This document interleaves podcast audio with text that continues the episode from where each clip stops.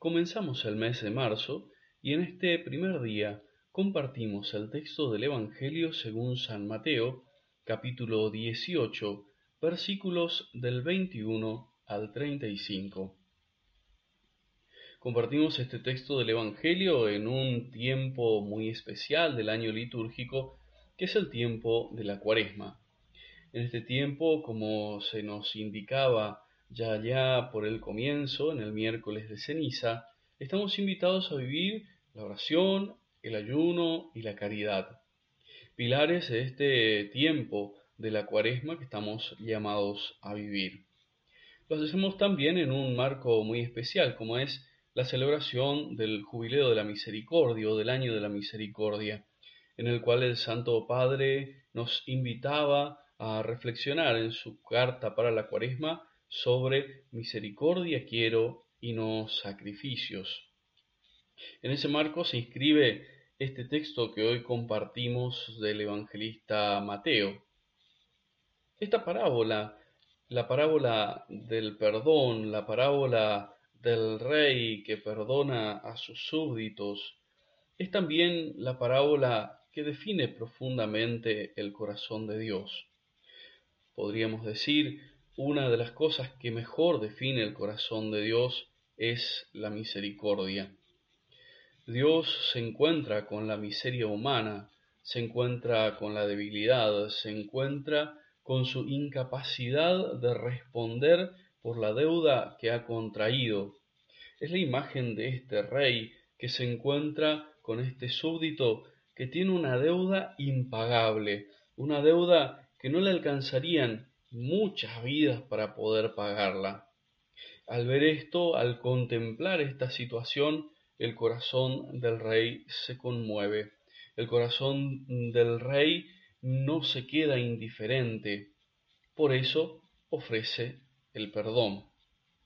Este perdón que es tan bien recibido por este súbdito en la parábola y que es también tan bien recibido por cada uno de nosotros cada vez que lo recibimos de parte de Dios. Ahora, este perdón que recibimos de parte de Dios no puede quedar en nosotros.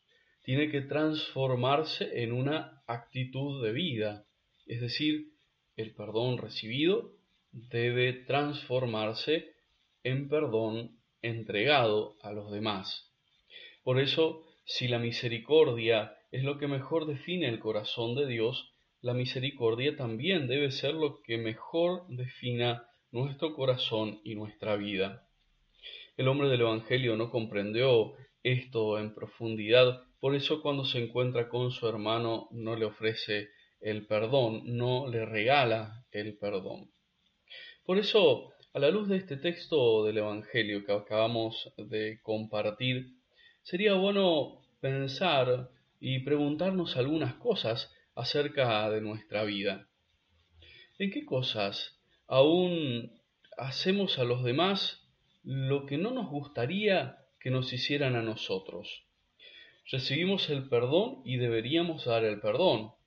Pero ¿no será que a veces nos gusta más recibir el perdón, pero nos cuesta muchísimo entregarlo? Quisiéramos todo el tiempo recibir el perdón de Dios o de los demás, pero no estamos dispuestos a darlo a aquellos que nos ofenden. ¿Qué cosas todavía nos cuestan mucho compartir que Dios ha compartido con nosotros? Por eso en este día te invito a vos, a todos los que están escuchando esta reflexión y también para que puedas invitar a los demás a pensar una acción, algo que nos gustaría que los demás hicieran hoy por nosotros. Luego de pensar esa acción, ese deseo profundo de algo que nos gustaría que los otros hagan por nosotros, intentemos nosotros hacer o poner en práctica esa acción por los demás. Es decir, no esperemos solamente recibir, pongamos en práctica la palabra, pongamos en práctica el Evangelio y demos a los demás aquello que hoy nos gustaría recibir. Tal vez nos, gustaría mucho recibir eh, un llamado telefónico deseándonos un buen día, deseándonos una buena jornada o preguntándonos por cómo estamos. Bueno, levantemos el teléfono y hagamos nosotros esa llamada y deseemos el bien a los demás. Tal vez nos gustaría mucho recibir una visita de un amigo. Bueno, salgamos de nuestro lugar y vayamos al encuentro del otro. Tal vez nos estaría gustando mucho encontrar a alguien que nos escuche, que nos preste el oído.